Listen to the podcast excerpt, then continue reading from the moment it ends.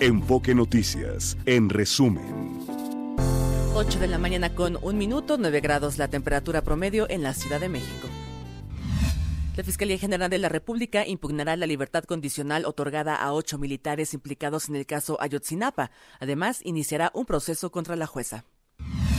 La Fiscalía de Guerrero investiga la desaparición de cuatro indígenas nahuas en el municipio de José Joaquín Herrera. Un ataque armado en un bar de Guadalupe, en Nuevo León, dejó un saldo de cuatro personas muertas. Y tres muertos y cinco heridos es el saldo de un ataque en un centro nocturno de Chilpancingo, en Guerrero. En la conferencia matutina, el gobernador de Querétaro, Mauricio Curi, anunció que junto con el gobierno federal se construirá el sistema Batán Agua para Todos, que garantizará el suministro de líquido para la entidad en los próximos años. Tras una reunión de alto nivel celebrada en Washington, los gobiernos de México y Estados Unidos acordaron continuar la estrecha colaboración para promover una migración ordenada, humana, segura y regular. La Cancillería informó que, en el marco de la demanda presentada por México contra vendedores de armas en Estados Unidos, la Corte de Arizona fijó el 22 de febrero como fecha de audiencia para presentar alegatos orales. Recuerde que este lunes es la fecha límite para tramitar su credencial para votar. Los módulos del INE atenderán a todos los ciudadanos que se encuentren en la fila hasta las 24 horas, si así fuera necesario. Y como parte de la campaña nacional de vacunación contra la influenza durante la temporada invernal, el IMSS reporta un avance del 79% respecto a la meta de 12 millones de biológicos. En materia internacional, al menos siete personas murieron por un deslizamiento de tierra en la provincia china de Yunnan. Otras 47 personas quedaron sepultadas. Aumentó a 91 el número de muertos por el temporal ártico que azota Estados Unidos desde la semana pasada. Y por último le informo que en Guatemala fueron retenidos los 200 integrantes de la primera caravana migrante del año, que partió de Honduras y buscaba llegar a Estados Unidos. Son las 8 de la mañana con 3 minutos y la temperatura promedio en la Ciudad de México es de 9 grados. Continuamos con más en Enfoque Noticias con Mario González.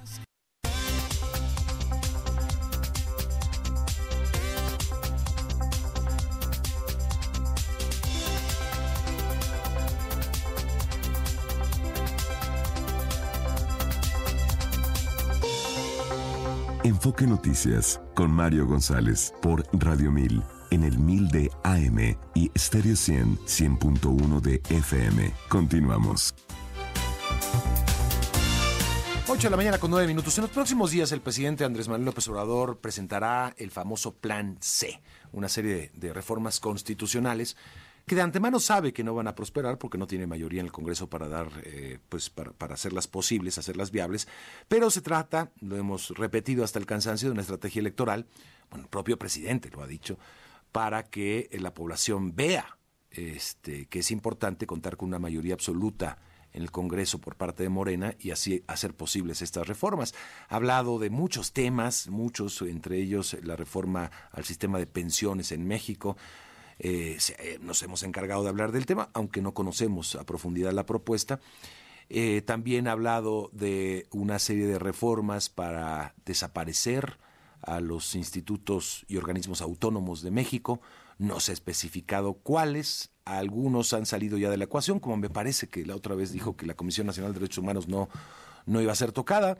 Lo cierto es que esto forma parte de una política que ha tenido en los últimos cinco años el gobierno federal de ir limitando esta gestión de los organismos autónomos que hemos construido como sociedad a lo largo de los últimos 30 años y eh, por medio del presupuesto, recortando presupuesto y también obstaculizando el funcionamiento eh, de estos organismos eh, al no elegir, por ejemplo, a los integrantes de, las, de estas comisiones. el caso del INAI creo que es emblemático, se ha ido incluso a la Corte Suprema, a la Suprema Corte de Justicia de la Nación el caso y, en fin, eh, sabemos más o menos por dónde puede ir la intención del presidente, aunque también asumimos que no va a pasar, eh, no pasaría si es que la oposición se mantiene siendo oposición. Pero hablemos de esto, de la posibilidad que habría eh, de, de la eliminación de estos organismos autónomos y un poco de la historia. Creo que vale la pena también reflexionar de dónde vienen estos organismos autónomos. vamos a conversar con la doctora Jacqueline Pechard, excomisionada del IFAI, eh, ahora INAI, y ex consejera del Instituto Federal Electoral, ahora INE. Jacqueline, qué gusto saludarle, doctora, bienvenida. ¿Qué tal? Buenos días, Mario. ¿Cómo le va? Pues más o menos sabemos por dónde puede ir, ¿no? La, propuesta del presidente López Obrador, este, algo que no es muy distinto a lo que hemos visto en los últimos cinco años de discurso en contra de los propios organismos autónomos. Efectivamente, digamos que el discurso del presidente ha sido muy consistente en ese sentido, en, en cuanto a una embestida realmente en contra de los organismos constitucionales autónomos, pero también de otros organismos autónomos con la Comisión Reguladora de Energía, que tiene cierto grado de autonomía, pero que no es constitucional autónomo. Sabemos que estas medidas difícilmente van a pasar en el Congreso porque no cuenta con la mayoría calificada de dos terceras partes de los votos. Sin embargo, lo que sí genera y ha generado a lo largo de los cinco años es una atmósfera de desacreditación, de desprestigio en contra de estos organismos que digamos que el conjunto de la sociedad no tiene muy claro para qué sirven. Ese es, ese es el gran problema. Cuando uno ve en el caso del INAI, por ejemplo, que después de 20 años de existencia, solo el 50% de la gente, de acuerdo con una encuesta del INEGI sobre los órganos de transparencia, pues lo que se ve es que efectivamente hay mucha gente que no sabe qué es eso, que no ha solicitado información o que no ha tenido necesidad de buscar información pública para cualquiera de sus necesidades. Sin embargo, son organismos que tienen una función muy importante. En primer lugar, por ejemplo, en el caso del INAI, tiene que velar por un derecho humano fundamental, es decir, un derecho que está en la Constitución, que está en los tratados y convenios que ha firmado México en relación a derechos humanos, es decir, el derecho a saber y conocer qué hace el gobierno y sobre todo a dónde invierte los recursos, saber cuánto se está gastando en el tren Maya que todavía no podemos saber con claridad o en dos bocas, etcétera. Entonces, este es un derecho humano fundamental que pensar que se puede desaparecer, pues es realmente atropellar derechos fundamentales. Y si lo vemos en el caso del INE igual, y si lo vemos en el caso de la Comisión Nacional de Derechos Humanos, que ya ha dicho el presidente que no la va a tocar, porque ya la tiene capturada por su presidencia, ¿no?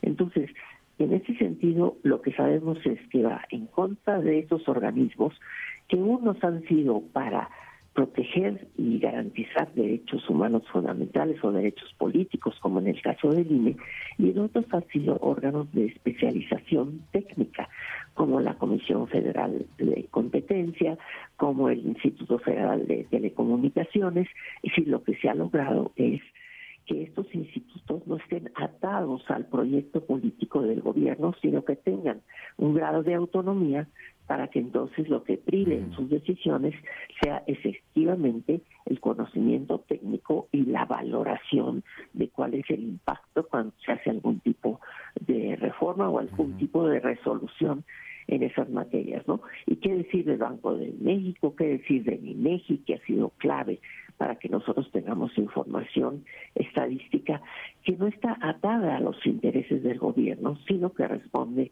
efectivamente a una cuestión técnica específica y autonomizada. Ahora, eh, se puede, lo que ha sucedido a lo largo de estos cinco años, eh, cinco años es que si bien no ha habido una reforma constitucional, se ha ido obstaculizando la operatividad de estos organismos autónomos, doctora. Efectivamente, aunque, aunque hay que decir que pues ha habido una, digamos, una conducción muy clara en contra de algunos de ellos, ¿no? No en contra de todos, por ejemplo, la COFESE, la Comisión Federal de Competencia. Y esto, lo que le digo, es un discurso permanentemente de desautorización. pero, pero, se ha ido más allá del discurso. Incluso digo, está documentado, por ejemplo, cuando era secretario de Gobernación Adán Augusto López acudir con los eh, eh, legisladores, eh, senadores particularmente de Morena, para básicamente dar línea de que no elijan para, para, pues tratar de obstaculizar un poco el funcionamiento. No, claro que obstaculiza el funcionamiento, usted tiene toda la razón.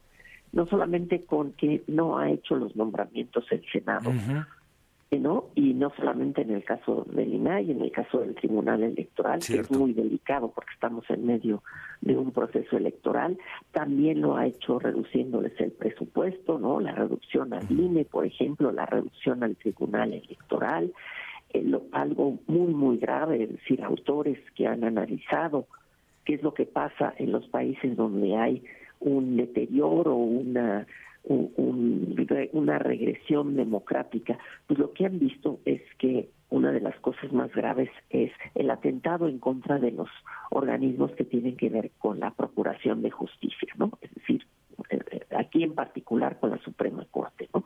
Entonces, reducción del presupuesto, no nombramiento, desprestigio en un discurso continuo, en donde se va generando esta pues este este desprecio digamos por los organismos autónomos. Entonces son es un ataque en distintas bandas no es solamente en, en la cuestión de, de, una posible reforma constitucional sí sí por supuesto.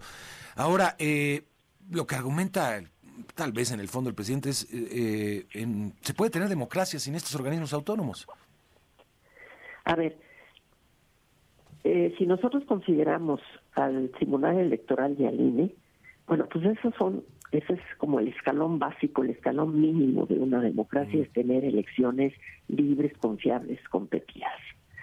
Si se ataca a estos organismos, si se dice que no sirven, si se dice que eh, que permiten el fraude electoral, si no se nombra a todos los los integrantes, los magistrados del tribunal, eh, entonces lo que nosotros lo que tenemos es pues, instituciones que están deficientes y que tienen cierto equilibrio interno que lo que hace, por ejemplo, en el caso del tribunal es que pues las medidas que se han tomado, las decisiones y resoluciones han sido resoluciones que no son, que se han tomado como extraordinarias en lugar de tomar decisiones para que eh, el, funcionamiento, la función electoral, que debe ser una función de Estado no una función de gobierno, y para eso son los organismos autónomos, pues en ese sentido sí están siendo mermadas, están siendo dañadas por esta decisión de no de no de no nombrar a los magistrados y entonces dejar un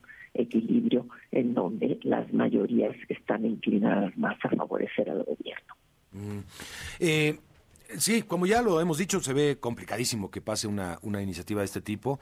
Eh, y se ve, hablábamos la semana pasada con el también ex consejero de línea, Ciro Murayama, nos decía, la composición del Congreso, particularmente el Senado, se ve muy difícil que Morena obtenga una mayoría absoluta, eh, eh, considerando también el piso de votación que tuvo en el 2018 y lo que podría tener en el, 2024, se ve más que, bueno, no imposible, pero, pero se ve muy, muy complicado.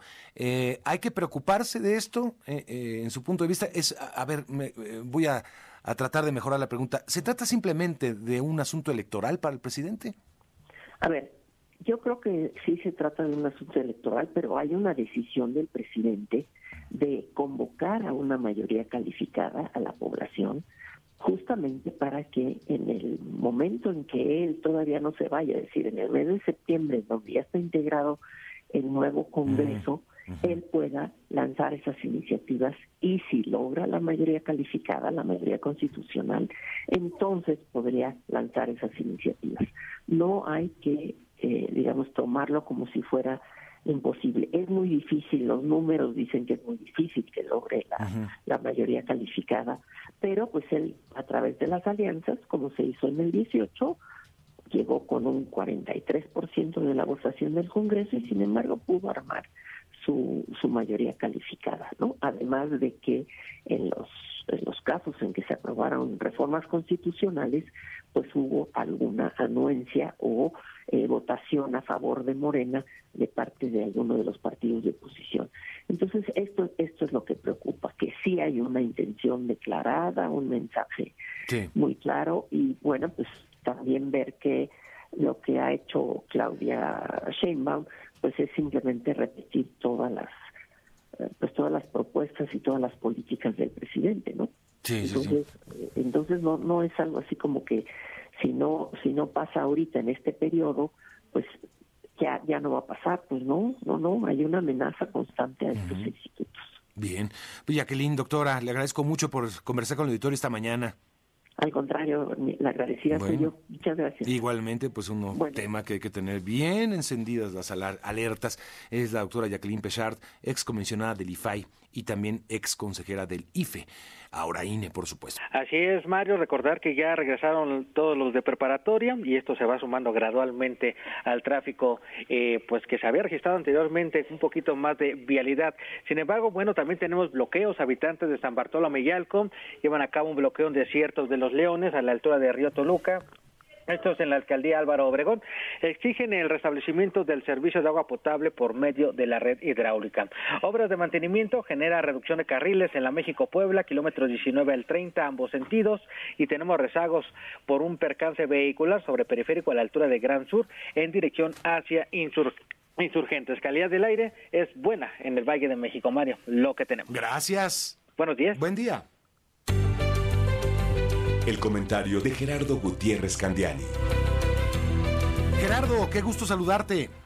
igualmente, mi querido Mario, encantado de saludarte y a todo el auditorio. Igualmente. Oye, eh, se están cumpliendo ciertamente 30 años del Telecan, o el ya, bueno, eh, ya este, reeditado Temec. El Tecmec, sí. Y fíjate que yo estoy convencido que fue es un parteaguas en la historia de México y que realmente generó una transformación a fondo. Eh, yo, el México de hoy, perdón, no puedo entenderlo sin este tratado y yo creo que sería muy difícil imaginarlo sin él. ¿no? Nuestra economía, como sabes, depende de, pues todo lo que implica y también yo creo que el porvenir de México. Y fíjate, en lo económico previo al Telecan, algunos datos duros, nuestras exportaciones en el 93 sumaban poco menos de 50.900 millones de, dólares. En los años recientes son más de 570 mil, más, 10 veces más. El 93% de las exportaciones para Estados Unidos ya son manufactureras, cosa que no que no existía. Y en este 30 aniversario, por la razón de comercio exterior de nuestra economía, me refiero a las exportaciones más importaciones, este, era poco menos del 30%, Mario. Hoy representan más del 85%. Y estos tres países, del PIB de los tres países, es más del 18.5% de la economía mundial y casi el 16% del comercio total de ese tamaño es. Y cosas relevantes como que México hoy se consolida como el principal socio comercial de Estados Unidos, que como sabemos es la mayor economía del mundo, hemos desplazado a China y a Canadá, pero bueno, hoy entramos a otra fase, creo que de enormes promesas y oportunidades. Eh, en este episodio de regionalización en la economía mundial, lo que llaman algunos la desglobalización. Y bueno, pues hoy el, el TECMEC creo que sigue siendo un instrumento formidable de competitividad y desarrollo del país. Y, también es una herramienta que debe complementarse, yo creo que con una visión de largo plazo y sobre todo una política de desarrollo nacional pragmática, pues que nos obsesionemos con el crecimiento sostenible e incluyente.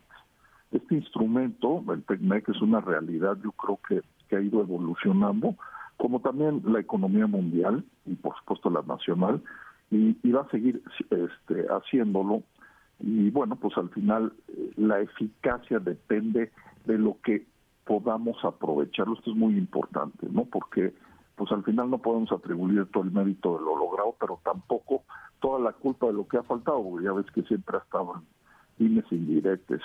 Yo creo que aquí no podemos culpar al TECMEC de lo que hemos hecho, de lo que más bien no hemos hecho en educación, salud, Estado de Derecho, la parte de la seguridad pública, infraestructura, no hemos tenido realmente una política industrial de, fomento como lo han seguido, por ejemplo, pues muchos países este, de Asia, incluyendo la misma China. Y bueno, tampoco eh, es otra cosa lo que no hemos podido lograr este México de dos realidades, el México integrado a las cadenas productivas norteamericanas e internacionales, eh, donde hay altas tasas de inversión con crecimiento, donde también se desarrolla la actividad que hace que el país sea una potencia manufacturera y exportadora a nivel mundial, y el otro, pues nuestra realidad del sur-sureste, que sigue estancado y rezagado. Pero lo que sí hemos hecho con el TECMEC, yo creo que es dar al país un fuerte soporte de transformación económica y de estabilidad, y también, por supuesto, ha sido fundamental, Mario, para la certidumbre, para la inversión. Y también yo creo que es el, el efecto más importante en términos prácticos de, estos, de este tratado, de lo que hemos logrado, es la apertura y el acceso al mercado internacional. Toda esta capacidad de atraer más inversión para los tres países y, por supuesto, por reforzar la competitividad regional y sobre todo la de México. Y hay otra cosa que es bien importante, esta dependencia petrolera que teníamos en el pasado, que ya no tenemos, aunque bueno, pues hay algunas este, todavía propuestas de que si este, podamos retomar esto, que creo que sería un error, pero hoy la realidad es que México es la única gran economía latinoamericana que estamos profundamente este, insertados en las cadenas de valor mundiales y la realidad es que también somos de las pocas con posibilidades reales a corto plazo de aumentar el valor agregado de nuestros productos. Y bueno, pues concluyo, Mario. Vienen retos muy importantes, eh, las elecciones generales en ambos países, como todos sabemos, y en el 2026, esto es bien importante, la primera revisión del TECMEC, que está estipulada desde el origen, desde la firma. Y bueno, pues aquí lo importante es que nosotros empujemos para que esté en la agenda de debate en estos procesos de decisión y sobre todo cómo sacar el mayor provecho de este instrumento cómo además también cómo podemos compaginar el TECMEC con otros retos que son fundamentales, sobre todo en la relación bilateral, como es la migración, el combate a la delincuencia y, obviamente pues lo que va a suceder con la economía global. Entonces, termino diciéndote que tenemos, este, México tiene una gran oportunidad única con el proceso del New Shoring, que ya lo hemos platicado varias veces, y bueno, pues aquí la pregunta es si seremos capaces de aprovecharlo a fondo para aumentar nuestro contenido nacional, aumentar nuestras exportaciones, pero sobre todo eh, el tema que tenemos pendiente, que es mejorar la, calidad de vida de la población en todo un país, principalmente en el sur-sureste, que pues ahí no ha llegado los grandes beneficios que hemos tenido de estos tratados de libre comercio en 30 años. Totalmente de acuerdo. Pues Gerardo, fue un gusto conversar contigo. Un abrazo y nos estamos escuchando. Gracias por eh, esta comunicación con el auditorio. Gracias, Mario. Buena semana. Igualmente, que tengas una excelente semana. Bueno, un gran balance de lo que ha sido estos 30 años de Temec y, bueno, o Telecán, como, como surgió. A ver, el presidente López Obrador esta mañana retoma un tema que ha estado siendo muy comentado en las redes sociales y más allá de las redes sociales, en la prensa ya nacional un tema que se desprende desde el fin de semana pasado, eh, perdón, desde el viernes pasado, cuando la periodista Azucena Uresti se despide de su programa en Milenio Televisión, eh, programa que condujo por algunos años a las 10 de la noche, programa nocturno, y se despide, dice adiós a, su presencia en Milenio Televisión. Hasta ahí lo deja ella, y, pero dice algunas frases que fueron retomadas por eh, pues algunos otros periodistas, analistas y el propio presidente López Obrador. Dice, en las dadas las circunstancias actuales y en estos momentos de definición, me despido de este programa. Entonces, da la suspicacia de que algo hay detrás de esta, de esta despedida de su participación. Hoy el presidente, el fin de semana se refirió al tema, pero es algo que, le, que, que, que ahí está en el presidente López Obrador. Este, ya le voy a comentar ampliamente por qué, pero vamos a escuchar lo que dijo esta mañana. El fin de semana una periodista habló de que se salía de un medio y se iba a otro, no que se iba a otro, sino que se salía del medio por las circunstancias especiales. Las circunstancias es un término muy bien aplicado, muy bello yo y mis circunstancias. Es mucho mejor usar esa palabra, ese término, ese concepto, que por la coyuntura, decían los físicos, los que hablan físicos, hasta hace poco. La circunstancia tiene más tiempo que se usa por los filósofos, pero no hay ninguna circunstancia especial en cuanto a los medios. se garantiza la libertad a todos. Nada más que la periodista, no sé si de buena o mala fe, pone eso de las circunstancias y empiezan a llover los eh, mensajes hablando de censura. Pero es que así está el ambiente. Al poco tiempo, pues ya el periódico, la televisora, que llegó a un arreglo con ella, aclaró y hasta el expresidente Calderón este, rectificó. Y ya, pero así van a ver muchas cosas, porque hay eh, elecciones en puerta y siempre hay nerviosismos.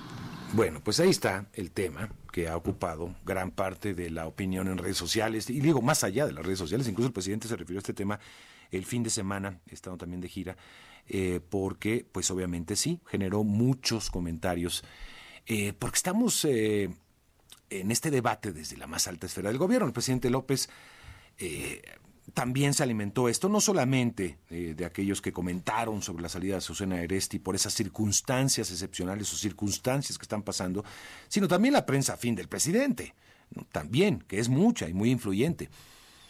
Eh, además del presidente, como le digo, hoy hablando del tema y el fin de semana, que es como el presidente es un medio de comunicación con su conferencia matutina y con su poder de convocatoria. Eso por un lado. Y por el otro lado, sí, también la prensa opositora, que se nutre de opiniones y de ecos en redes sociales. Y bueno, esto sucedió a raíz de esta, de esta despedida. Hoy, eh, este, bueno, también Héctor de Mauleón publica un tema que se llama ¿Cuáles son esas circunstancias? Algo así se llama la columna que tiene Héctor de Mauleón. Se lo recomiendo, porque habla un poco del episodio previo a todo esto. Efectivamente, Azucena Oresti ha sido una de las periodistas mencionadas muy frecuentemente en la conferencia matutina y particularmente en la sección esta de quién es quién las mentiras. Ha sido criticada ampliamente por el gobierno de López Obrador, eh, al igual que otros eh, comentaristas como Ciro Gómez Leiva o Víctor Trujillo. Recientemente Víctor Trujillo en su papel de broso en Latinos, en donde en los últimos capítulos dijo que 2024 también es una etapa de definiciones entre democracia y dictadura y el presidente, entre dictadura, perdón, y el presidente, bueno, obviamente se lanzó contra, contra el payaso tenebroso y Víctor Trujillo. Bueno, le molestó al presidente. Ahora esto, lo sucedido eh, con la periodista Susana Uresti, que se despide de Milenio Televisión, hablando de circunstancias actuales y coyuntura especial. Y esto ha despertado una serie de comentarios en las redes sociales. Eh, obviamente, las interpretaciones respecto a un posible acto de censura del presidente López Obrador en contra de la periodista, por un lado, porque en muchas ocasiones el presidente ha lanzado estas críticas, como le dijo, y el fin de semana el presidente eh, toca el tema y hoy también temprano, o sea que está ahí. Por supuesto, todo esto provoca reacciones de sectores francamente opositores al presidente que, hablan de censura y, eh, o, al menos de intimidación, que es una especie de censura, y por otro lado, quienes defienden al presidente y y espada. Bueno, a ver, el contexto es, creo que, importante. Eh, es importante que Uresti aclare personalmente, más allá del medio de comunicación, que Uresti aclare si hay o no presión para su salida, como se interpreta también en la columna de Héctor de Mauleón, que habla de recientes eh, eh, tensiones entre las opiniones de, de, Uresti, de Azucena Uresti, con el presidente con una cobertura que hizo aparentemente Azucena Uresti sobre los drones que se utilizaron en una comunidad por parte del crimen organizado. Y después eh, el presidente criticó severamente el amarillismo que se utilizó para la cobertura de esa, de esa nota y ella lo acusó de misógino. Eh, y entonces eso habría molestado al presidente de la República, que también se refirió ampliamente a ese tema. Ese parece que es parte del contexto que tenemos que tomar. Así que estoy seguro que por su trayectoria de Azucena Oresti y para mantener claro este asunto, va a ser una aclaración, eh, porque me parece que si hay presión por parte del medio, tiene que denunciarse abiertamente. Ahora, el presidente insiste en que él no practica la censura y que él no es igual a, otros gobiernos del pasado. Y creo que tiene razón, porque si bien antes se pedían las cabezas con una llamada telefónica al dueño del medio de comunicación, ahora la presión, que la hay, se hace abierta, se hace desde Palacio Nacional, se hace en las mañaneras, se hacen quienes quieren las mentiras. Porque el presidente y sus colaboradores hablan desde esa posición en contra de un periodista una y otra vez. Eso se llama presión, intimidación, amedrentamiento. Eso se llama censura. Porque además del peso que tiene la palabra del presidente en contra de cualquier persona, sin un proceso, sin derecho de réplica, sin una oportunidad de defensa, además de eso, se generan reacciones de miles de seguidores. Por buena fe, a lo mejor, y otros con mala fe, porque hay funcionarios públicos que hablan del tema, desde su posición de funcionarios públicos, periodistas alineados, bots, estructura del Estado en contra de una persona. Y eso no es cualquier cosa, ¿eh? Y hemos visto al presidente no solamente hablar en contra de ellos, lo hemos visto publicar documentos personales de esas personas. Ingresos, propiedades, cosas que si bien configuran un delito, tendrían que ventilarse ante las autoridades judiciales, no ante la opinión pública como lo hace el presidente y lo ha hecho insistentemente. Sí, no es igual que antes. Antes se hacía en oscurito, de acuerdo. Ahora se hace a la vista de todo el mundo. Pero no deja de ser igual. Ese es el tema. Si bien la periodista tiene que aclarar, tendría que ser, y estoy seguro que lo va a hacer a Susana Oresti, en qué circunstancias se dio su salida de milenio, ¿O cuáles son las circunstancias que la motivó a salirse? Si una nueva propuesta laboral, qué bueno. O si no, si hay presión, que lo denuncie. También está la otra parte. Porque no se generaría toda esa reacción si no estuviese ese clima sembrado por el presidente, de crispación y de confrontación. Vaya, hay que asumir lo que uno dice, no simplemente lavarse las manos. Vamos a la pausa 837.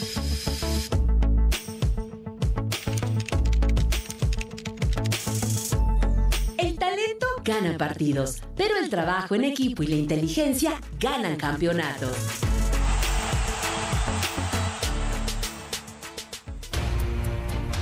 La política estadounidense con Arturo Sarucán. Arturo, ¿cómo estás? Qué gusto saludarte en esta mañana. Supongo que muy fría por donde te encuentras allá en Washington. Sí, seguimos seguimos enterrados en nieve, bastante frío, pero pero menos frío ciertamente que lo que enfrentarán eh, los votantes hoy en el estado de New Hampshire, que eh, va a celebrar la segunda primaria de la temporada de, bueno, la primera primaria, porque Iowa son asambleas, pero digamos la segunda, la segunda primaria en, en, este periodo de elecciones primarias que nos llevará hasta junio, eh, con la noticia evidentemente importante de eh, la decisión de Ron DeSantis, el gobernador de Florida, de, bajarse la contienda. Lo hemos venido platicando desde hace muchos meses, tú y yo, Mario, cómo esta campaña venía en picada, nunca carburó, eh, muy mala campaña, muy mal candidato, toda una serie de errores. Hay que, nada más hay que pensar que hace un año eh, las encuestas en los distintos estados, sobre todo en Iowa y en New Hampshire, los estados que arrancan eh, la temporada primaria, DeSantis estaba en primer lugar de las preferencias de los votantes republicanos en el estado de New Hampshire. Eh, ya se baja.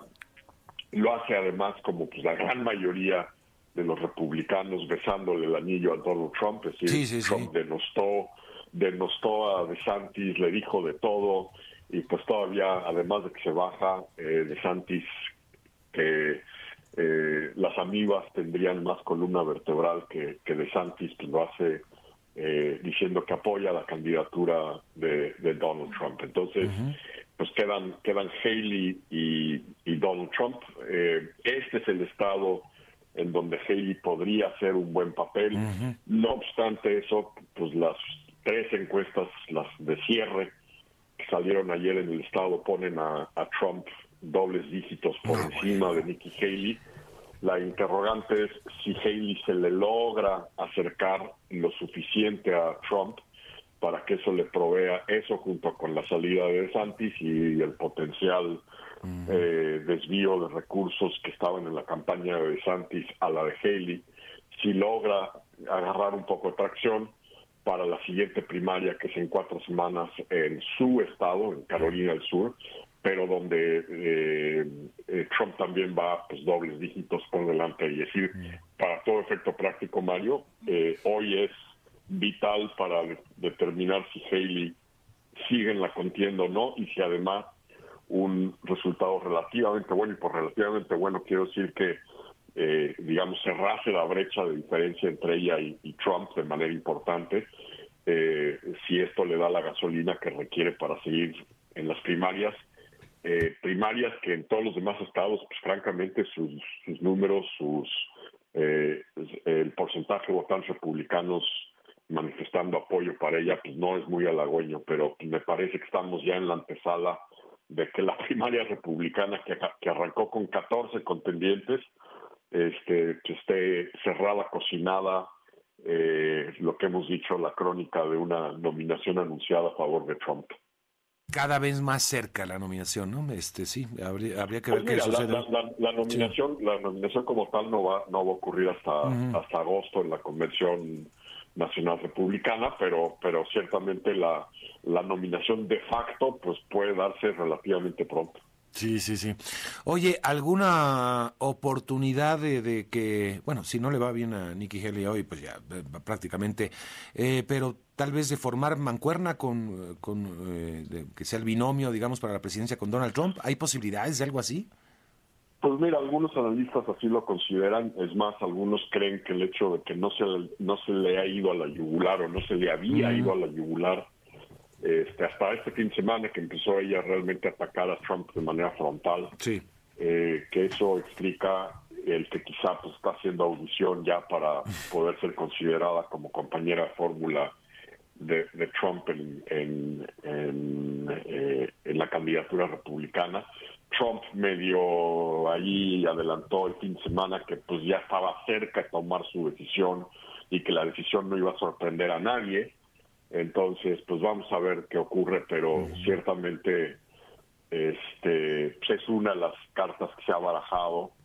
Eh, eh, si Trump es inteligente, buscaría a alguien que le ayude un poco con esos republicanos que podrían tomarse la nariz para no oler la peste, el tufo que despide este candidato y jalar un poco de esos eh, republicanos más moderados si tuviera alguien de, compañero de fórmula como Nikki Haley, pero pues veremos. No me sorprendería que escoja también alguien este muy similar a él, por ejemplo Vivek Ramaswamy, que también se bajó después de, justo antes de, de Iowa, que es además pues muy del estilo Trump, un empresario, un hombre más joven, este, que también como Nikki Haley pues tiene eh, orígenes eh, eh, familiares en Asia, ayudaría un poquito con algunos de los grupos de minorías de votantes en el país, pero pues, ya veremos. Yo creo que mucho va a depender si, si Trump barre con Nikki Haley esta noche en New Hampshire y Haley a raíz de eso pues creo que no le va a quedar de otra más que bajarse. Yo creo que sí es probable que en los próximos días, semanas, Trump anuncie ya de una vez para empezar a, generar mayor tracción en su campaña quién, quién sería su compañero o compañera de fórmula. Oye, y, y del otro lado, ¿cómo, cómo anda, cómo ves al presidente pues, Biden? el, problema, el problema ahí persistente que enfrenta Bush, que es, eh, perdón, que enfrenta este Biden, que es eh, primero eh, el, tema su No importa que el fin de semana Trump haya en, uno de sus discursos que haya equivocado y le haya aventado la carrocería a Nancy Pelosi cuando en realidad se la quería aventar a Nikki Haley y se confundió de nombre y de persona. Ahí sí nadie cuestiona la sagacidad mental del, del expresidente, pero es decir, el tema de la edad de Biden sigue sigue siendo un tema importante. Segundo, las percepciones sobre la economía, aunque el viernes eh, salió una nueva encuesta en donde empiezan los estadounidenses a reconocer que la economía está mejorando, que les está empezando a ir mejor, que han bajado los precios. Junto con eso, Mario, pues un dato que siempre es importante, porque una cosa es cómo están los datos de inflación, de empleo, de crecimiento, y el otro dato muy importante es lo que está ocurriendo en la bolsa neoyorquina el viernes eh, la bolsa neoyorquina tuvo uno de sus mejores desempeños en 10 años.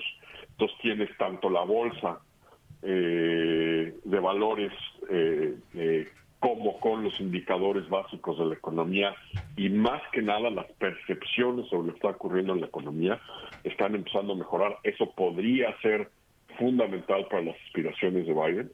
Y el tercer tema, el tercer tema es cómo, cómo reconstruir esa coalición de votantes moderados de centro sin alienar a el sector más progresista del partido que ahorita pues está lo trae eh, Biden eh, eh, resoplándole en la nuca por el tema, para empezar, por el posicionamiento de Biden con respecto a Israel.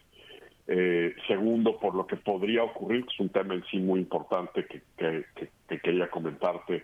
Esta semana, si bien no creo que tengamos un acuerdo, es posible que conozcamos ya el texto de lo que han negociado los republicanos y los demócratas en el Senado con respecto a la seguridad fronteriza como condición sine qua non del Partido Republicano para aprobarle a Biden primero el presupuesto de eh, operaciones para el gobierno federal y segundo lo que Biden ha venido pidiendo desde el año pasado, desde cierre del año pasado, estos fondos suplementarios para Ucrania y para Israel. Entonces, mucho también de lo que va a pasar con el apoyo o no de los grupos más progresistas del partido. Va a depender qué ocurre con sobre todo el derecho a asilo, la política de asilo en Estados Unidos, que podría ser el gran sacrificio que ponga sobre la mesa Biden para lograr ese apoyo del Partido Republicano para el presupuesto.